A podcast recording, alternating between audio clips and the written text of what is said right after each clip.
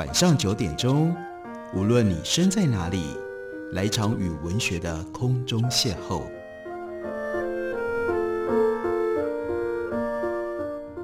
杨照谈书，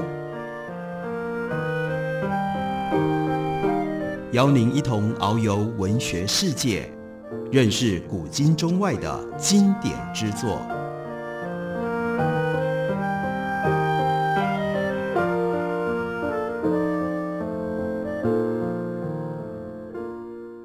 各位听众朋友，大家好，非常欢迎收听杨照谈书。本节目以台北广播电台 FM 九三点一，每个星期一到星期五晚上九点为大家播出。我是杨照，在今天节目当中为大家介绍非常特别的一本历史研究的书。它虽然出自于一个史学家之手，不过呢，非常的好读，非常的好看，同时引发了我们对于历史认知的各种不同的角度的启发。这本书它的作者呢是 Toby Mayer Fong。他的中文名字是梅尔钦，他的主要研究的范围跟对象是清朝的历史。他写了这样的一本书，英文书名叫做《画 Remains: Coming to Terms with Civil War in Nineteenth Century China》。中文译本是由卫城出版公司刚刚出版，书名翻译成为《躁动的亡魂：太平天国战争的暴力、失序与死亡》。书名叫做《画 Remains》，因为它的重点不是在看。太平天国战争的本身，而是太平天国所留下来的，尤其是留下来的幸存者，他们如何面对死亡，死亡如何被记录，死亡如何被处理。在书里面就有一章特别处理失去 （lost），因为战争，所以必然使得许许多多人有财产还有亲人的损失，损失了之后。该用什么样的方式来存留纪念跟记忆呢？在书里面，梅尔钦这样说：正式的纪念，不论采用的形式是石刻、木造或者是墨印，那就是写在书里面印成书，目的都是要在战争造成的惨烈失序上面能够重建秩序，同时也是给模棱两可的决定和立场增加道德的清晰度。尽管这种纪念几乎全部是由地方的精英推动，在内容上也微妙的质疑，甚至有的时候刻意的颠覆朝廷的立场。这些纪念形式上，至少仍然要得到官方认可。那有殉难者的名单，还有以寻死为中心的样板化的传记，信誓旦旦要安抚人心，并且给人荣耀跟抚慰。不过在此同时，也就要画出一道界限。把恐怖的过去和恢复理想的现在区隔开来。然而，过去跟现在之间的界限，不论你再怎么样小心的划分跟维系，毕竟它会贯穿，充满了各种来来去去的漏洞。思绪仍然在真实的生活和记忆当中萦绕不去。城市里处处可以见到断垣残壁，并没有完全恢复。田地里面有的改由新来的流民。来耕种，来照料，有的呢，甚至保留荒芜的状态。尽管可以透过祭祖的仪式和敬献祭品来跟死去的亲人维系这种精神上的关系，但是毕竟他们就是死了。回想到这些死者，仍然会带给人们深深的失落和丧失的感觉。很多的幸存者就用回忆录、日记、诗歌以及其他的题材记录下了他们的战争经验。有一些作品在十九世纪末得以出版，显然是由于人们对这场灾难所造成的情感后果一直抱持着兴趣。另一些作品则是作为手稿尘封了几十年。这些作品有的可为道德启发之用，有的甚至可为文学娱乐之用，还有一些则是作者他们自己私人备忘录，防止自己遗忘。所留下来的信物，所以在这里，梅尔金特别聚焦讲一个人跟他的一部奇特的作品。这个人是张光烈，张光烈的这部作品叫做《新游记》，因为他在作品当中巨细靡遗记录公开他个人的丧母之痛。一八八零年的冬天，张光烈替这本《新游记》写了一篇序。大概在二十年前，当时就八岁的他，目睹了母亲张瑶氏死于太平军之手。长大了之后，他把自己的名字改成叫做光烈，这是什么意思？光显烈目，并且将一系列称颂他母亲的文章整理编成了《新游记》。《新游记》的序，他特别标举是在叫做“护宣炉”，这个“宣”是萱草的“萱”，这三个字是他书房的名称。这也凸显了张光烈为母服丧的一种孝子的身份。而他服丧的时间显然非常非常长，他当然早就已经尽了原来礼仪上面应该要有的这些责任。护宣炉在烈园当中，这是他家的名字，而烈园呢，又特别选在张光烈母亲遇害处的附近，地点、名字、位置、情感，都彰显了张光烈的悲痛。张光烈这个人，对于即使是研究清朝历史的学者都不可能是熟悉的名字，因为除了《新游记》里面所提供的资讯，对张光烈几乎一无所知。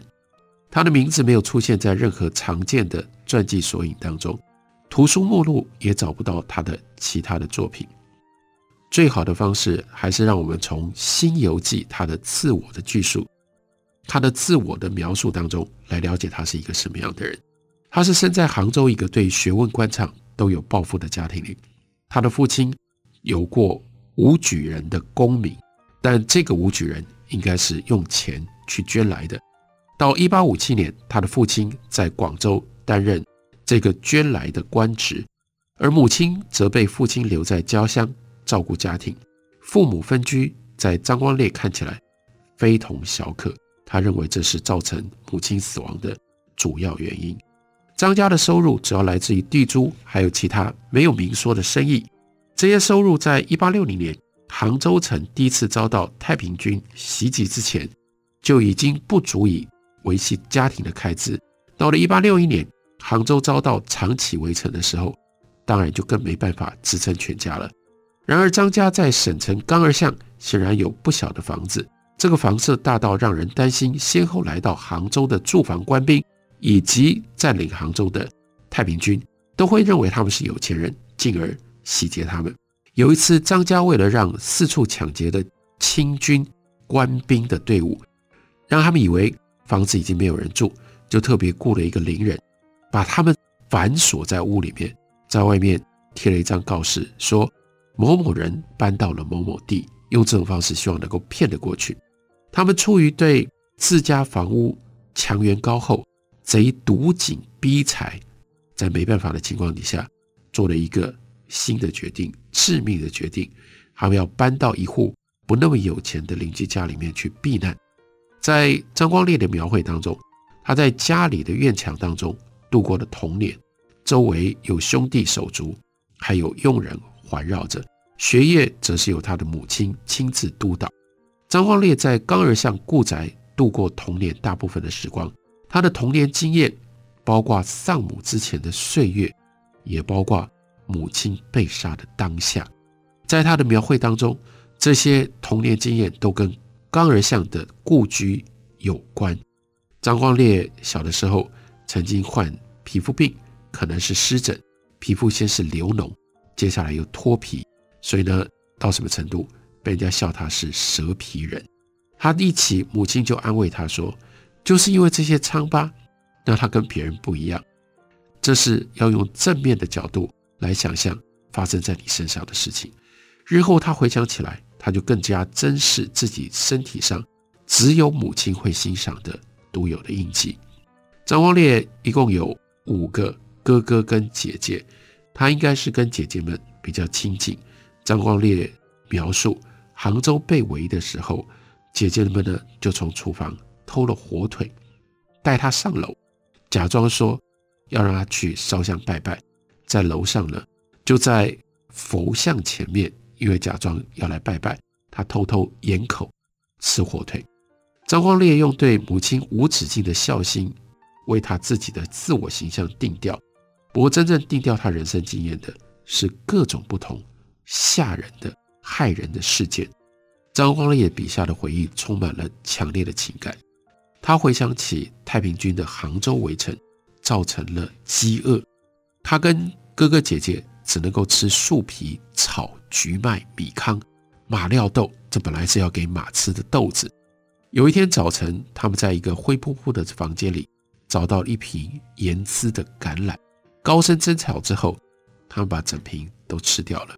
他回想起当时听家里的一个仆人说，他们吃的马料豆。比平日的时候的白米还要贵了十倍。还有一次，孩子在房里面在那里吵闹，可是这个仆人就进来跟他们说，有一个忍饥挨饿家庭的门槛上倒闭了一个人，这个死去的尸体竟然被迟到的邻人拿去当做食物吃掉了。哇！这个时候，他的妈妈表现非常的惊讶，而且非常的憎恶。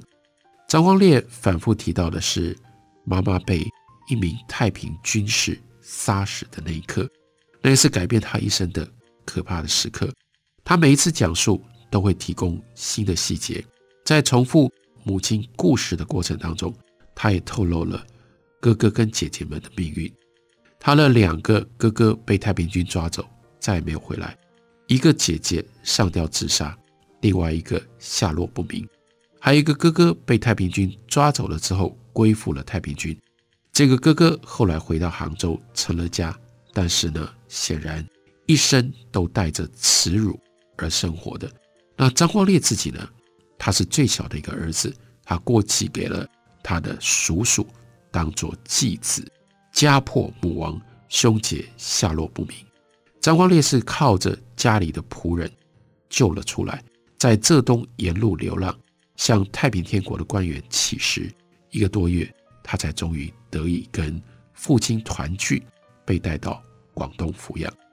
这是张光烈在《新游记》当中非常仔细的对于一个在太平天国当中遭难并且痛苦受到折磨的人的真实人生、真实经验。我们休息一会儿，回来继续聊。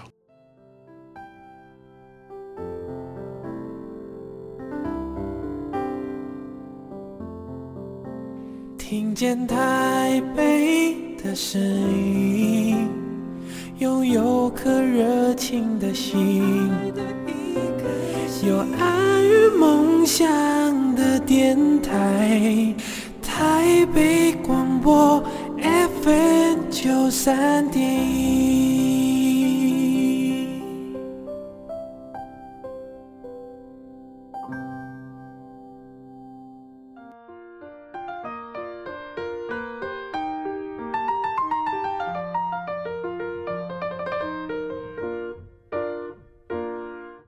感谢您继续收听《杨照谈书》。本节目以台北广播电台 FM 九三点一，每个星期一到星期五晚上九点，为大家播出到九点半。今天为大家介绍的这本书是梅尔钦的《躁动的亡魂》，这是关于太平天国战争的暴力、失序与死亡的一份非常特别的研究。在梅尔钦的笔下，他让我们看到了太平天国所造成的种种的后果，而他选择这种后果在历史上面帮我们彰显。同时，对于大家了解历史或者是如何理解历史有着启发作用，也就意味着他既不看曾国藩，也不看洪秀全，他不看这些大人物、大名字，而他去看在受到战争影响的这些老百姓，他们用什么样的方式应对战争，又是用什么样的方式被战争改变。其中有一章特别讲到了在战争当中被标记的身体，这是什么呢？见证或参与了这场战争的人，都被战争打上了象征的或者是肉体上的记号，在战斗中伤残的老兵跟平民身上的印记，提醒着他们过往的痛苦的经历，有烧痕、有伤口、有断骨，是当时经历暴力的证明。同样的证明还有什么？还有孤寡难民以及其他战争暴行的目击和受害者所经历的情感创伤。像是我们刚刚前面讲到的张光烈，因为他目睹了他母亲被杀，所以整整二十年当中，他都受到这种情感创伤的折磨，没有办法平复，才需要一直不断的反复的写，写成了《西游记》这本书。除此之外，战争造成了其他的疤痕，他们是被蓄意加在俘虏身上，象征着屈服跟耻辱。太平军有这种习惯，他们在一些俘虏的脸上刺下了政权的名字“太平”两个字，并且在自己的奸细跟俘虏头上落下星月或者是十字形的记号。太平军借此沿用了大清律例的做法，类比清廷，把自己放在一个类似的权力地位上，一方面惩罚罪犯，一方面对于给自己卖命的人落上记号。太平军显然也吸收了一些逃犯，这些人脸上的烙印跟刺青，证明他们犯有前科。刺青是暂时征兵用来界定或分配身份的重要的手段。在脸上刺青写字，在中国的刑法或者是在中国的五人管理上面，有着悠久的历史。这是利用根深蒂固的社会异化标志和犯罪标志来进行管理。我们不知道。没有完整的统计说有多少人曾经被用这种方式打上记号。不过看起来脸上有刺青、有刺字的人还蛮普遍的。一八六零年阴历五月十八号，常州安镇的一支团练巡逻队抓到了一名四十一岁的男子。这个人脸上刺了“太平兴国”四个字，但是这个人是谁？从哪里来的？更麻烦的是，他脸上的刺要如何解读？因为有不一样的可能性，有可能这是太平军当中的核心分子，也有可能这是太平军的俘虏，只是被他们抓去刻了字，现在逃出来了。那所以呢，团练巡逻队先给他上了枷，然后把他带到团练局去调查审问。这个刺青男子的事迹只留下了他供状的粗略的记录。这个报告是安镇团练活动跟交流相关资料的一部分。这份供状。越看越像是想要证明团练的人道跟宽大，这不见得符合当时原来的事实。在每一个案例当中，审问的记录都会刻意的描述团练是如何判断一个难民的证词是不是可信。要是审问者认为他们的旅行文件已经足以采信，就会释放他们，让他们回家。然而，在一八六零年，很多人已经没有家可以回了，因为家乡。都已经落入到太平军的手里，团练们他们会让这些持有最新大清通关文书的人进入太平天国的领地吗？如果放这些人进入太平天国领地，那这些人的命运又会如何呢？至于这样一位脸上有刺青的俘虏，团练的审问人断定他叫做严和大，来自于苏南常州府江阴县城西边的一个市镇。他告诉团练的乡友说，他的家乡落入太平军之手不久，他就当了太平军的俘虏。第二天抓到他的太平军，把他带去无锡的总部，并且在他脸上刺了字。后来他逃到苏州附近，却被这里的团练抓到了。根据团练的记录，他的回答他们完全可以接受。审问的过程当中，他的一举一动也没有可疑之处。所以团练局就总结，尽管他脸上的刺青永远无法消除，但是他应该是一个良民，应该放他回乡，所以就给了他解释处境的旅行文书，确保他能够顺利上路。只要他待在清军的领地当中，团练所发给他的旅行文书应该就可以提供一点保护。虽然当时清廷在江苏南部的势力其实非常的有限。而且在持续萎缩当中。审问严和大的乡勇应该知道，太平军在试图逃跑的兵丁脸上刺青作为惩罚，脸上的记号说明他是被迫加入太平军的，也说明他是遭辱受罚的被害人。虽然他脸上的印记表明了他跟太平军之间的关系，但可能正因为这个标记，团练觉得他跟太平军之间的关系没有那么深。然而他脸上的刺青。依然有可能让他再重回故里，就没有办法融入。对此，我们就无从得知了。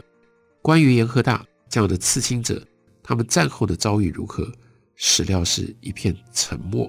重要的是，或说我们能够知道的，只是在身体上打记号，是军事刑法两方面长期存在的凌辱性的做法。在一个人身上刻字，是以一种粉碎他尊严的方法，来展现自己对他拥有绝对的权威。至少在理论上，只有国家可以以合法暴力的形式把刑罚刻写在他人的肉体上。尽管在国家之外，显然可能也有其他的势力会把字烙印在人的肉体上。这个势力透过仿效国家，把刺青当作一种惩罚的手段，来表明自身的权威。因此，太平军对于俘虏在他们脸上刺字的行为，这是有特殊的政治意涵的，那就是在政治上要挑战他们要推翻他们要取代的王朝，在个人层面挑战被刺青的这个人。在明清时代，脸是自我的一个重要的隐喻。那些做出不道德的行为，在羞辱当中熬过来的人，就叫做没面子。没有面子可以面对，没脸可以面对社会，面对其他人。脸带有种种的意涵，所以人们对于将社会或者是政治身份刻在脸上的做法，当然就会有特别的反应。脸上的刺青意味着这个人被排除在正常关系之外，这跟帮派的刺青不一样。帮派的刺青表示是自愿加入，而且呢，有的时候。还因为这样，你可以在帮派里面拥有更大的权力。那些加诸在罪犯或者是木来的兵丁身上的刺青，则意味着强迫跟贬义。明代、清代的刑法就透过身体的铭记，在身体上面做记录，来复制社会阶级和界限。有的时候，罪犯的皮肤会被印上清楚的记号，标明他犯下来的罪行的种类。或者有的时候是记录他们被流放到什么样的地方去。理论上来说，士人阶级可以免除包括烙印、刺青在内的这种肉刑，即便是科举制度当中最低阶的士人，也都可以得到这样的待遇。不过，这种阶级特权在战争当中，尤其是太平天国的意识形态底下遭到的颠覆。那些过去在王朝朝廷可以得到特权待遇的这种精英分子们，就发现，当他们遇到的太平军的时候，不一样了。对于先前特权突然烟消云散，士人的身份不再能够为他们的人身财产提供任何的保障，当然这些士人们觉得非常的不满。这就是为什么最后是以曾国藩他动员这些士人们。这些汉人的士人们来支持、来协助清朝政府，终究能够收拾太平天国的势力。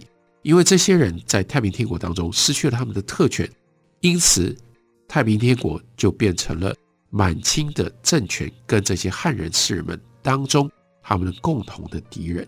而在脸上刺青，尤其是不承认士人可以不受到。脸上或身体上面肉刑的这种特权，是使得世人们如此反对太平天国其中的一个非常重要的因素。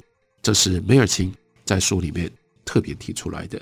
而太平天国在他们掌控的地区里面，特别喜欢用情面刺青来作为惩罚跟控制的工具。太平军就利用人们害怕伤残，害怕一旦。被刺青或遭到身体毁损，因为这是一辈子跟着你的，没有办法取消，没有办法改变的，所以呢，就让真来的兵丁乖乖听话。如果你不够听话，或你犯了错，那么容貌的毁损，将来就会使得你没有办法回家，在家乡也无法被人家接受。同时，现在你在太平天国的队伍里面也都会受到限制。这类刺青具有刑罚的意味。而且还是军队传统的一部分。宋朝就有记录，被强征入伍的刺青俘虏当中，他们心中会有这种强烈的孤独感，他们对于回乡的渴望，以及他们意图逃离的时候，刺青让他们背负的疏离感跟犯罪嫌疑。这就是为什么这本书它的英文书名叫做《What Remains》，它要讲的是太平天国战争本身。而是太平天国的 remains 留下了一些什么样的东西，用什么样方式来处理战争所留下来的这些折磨、伤害、痛苦，以及如何记忆、如何处理在战争当中死去了的人。这是一本非常特别的历史书，所以介绍给大家，推荐给大家。书名是《躁动的亡魂：太平天国战争的暴力、失去与死亡》。感谢你的收听，下个礼拜一同时间我们再会。